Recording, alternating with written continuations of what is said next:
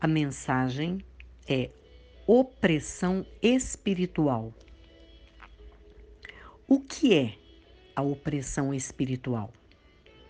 Na Bíblia, vemos o seu significado como o ato de sufocar uma pessoa ou uma comunidade. E existem vários tipos de opressão espiritual. Vamos ver o que Jesus disse sobre isso? Em Mateus, no capítulo 11, do versículo 28 ao versículo 30, diz assim: Vinde a mim, todos os que estáis cansados e oprimidos, e eu vos aliviarei. Tomai sobre vós o meu jugo e aprendei de mim, que sou manso e humilde de coração, e encontrarei descanso para as vossas almas, porque o meu jugo é suave, o meu fardo é leve. Sabe quando você se sente ou cita a expressão que o coração está apertado? Ou seja, você está se sentindo oprimido ou oprimida, a baixa autoestima, a angústia constante, a insegurança, a culpa são alguns dos sentimentos que levam uma pessoa a se sentir oprimida. E pelo fato de sentir-se assim, muitas vezes a pessoa acaba se afastando do convívio social. Começa aos pouquinhos a se isolar ia se tornar refém de uma situação incômoda que está vivendo espiritualmente e acaba entrando em depressão. Qualquer ser humano está sujeito a isto. Em Lucas, no capítulo 4, versículo 18, Jesus diz que o Espírito de Deus estava sobre ele e o ungiu para, entre várias coisas, libertar os oprimidos. Isto significa que espiritualmente uma pessoa oprimida está presa. Por isso temos que aprender com ele. Mas você também pode se sentir assim em um local onde várias pessoas se encontram. Há ali uma pressão. O ambiente parece pesado são as investidas do inimigo. Então, não podemos de forma alguma estarmos vulneráveis a esses ataques. Quando você começa a se sentir esgotado, desanimado, cansado, fisicamente exausto, cuidado. É nessa brecha que o inimigo tenta desferir algum dardo para te acertar. E em 1 Pedro 5,8 diz que é neste contexto que há uma advertência muito clara aí nesse livro de Pedro. Ele fala assim: sede sóbrios, vigiai, porque o diabo, vosso adversário, anda em derredor, bramando como um leão, buscando a quem possa tragar. E Eclesiastes 7, 7 diz assim: verdadeiramente a opressão faz endoidecer até o sábio, e o suborno corrompe o coração. Então nós temos que ficar sempre atentos, sempre atentas, vigiando o tempo todo, tendo na nossa mente pensamentos de paz, buscando mesmo quando vier algum tormento, não ficar alimentando aquilo ali, porque a palavra de Deus fala assim que um pouco de fermento leveda toda a massa. Então a gente tem que tomar cuidado na hora que a gente for ficar pensando as coisas, não deixar aquilo ficar fermentando para não aumentar e tomar uma proporção maior.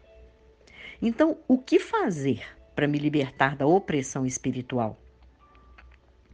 Primeiro, Busque fortalecimento espiritual através de oração diária. Mas é oração mesmo, de abrir a boca para você falar com o Pai. Não é simplesmente fazer uma oração decorada, não é simplesmente falar alguma coisa rapidinha, não.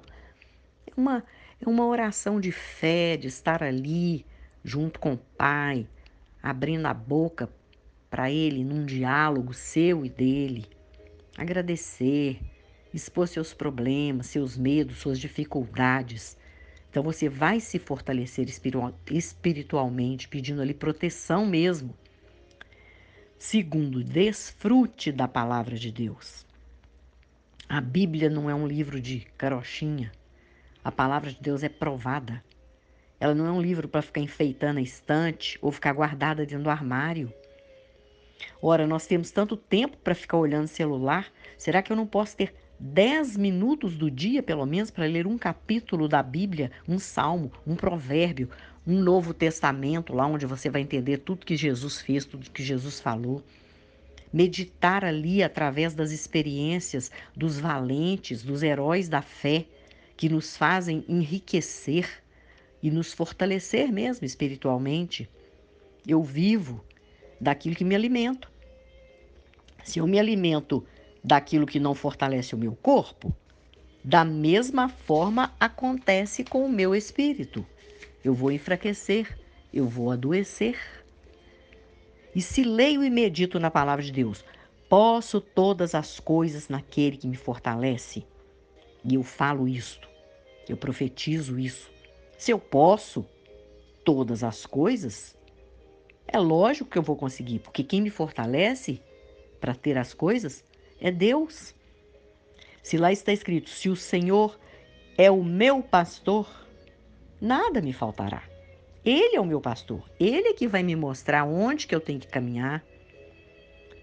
Se o anjo do Senhor acampa-se ao redor dos que o temem e os livra, é porque os anjos de Deus estão acampados ao meu redor, me protegendo, me livrando, porque eu creio nisto, eu busco isto. Se eu esperei confiantemente pelo Senhor, como está no, no primeiro versículo do Salmo 40, e diz que ele se inclinou para mim e me ouviu quando clamei por socorro, é porque eu posso confiar no Senhor. Ele vai me socorrer. Então eu tenho que me alimentar espiritualmente da palavra de Deus. Eu tenho que tomar posse. Eu tenho que trazer à mente aquilo que pode me dar esperança. Eu tenho que caminhar ali. Poxa vida, estas são algumas verdades inesgotáveis que eu mesma já vivi e vivo tantas vezes, que me alimentam, me sustentam, me preenchem e me mantêm de pé. Então não dê espaço para que a opressão apareça e que o mal que ela causa te aprisione.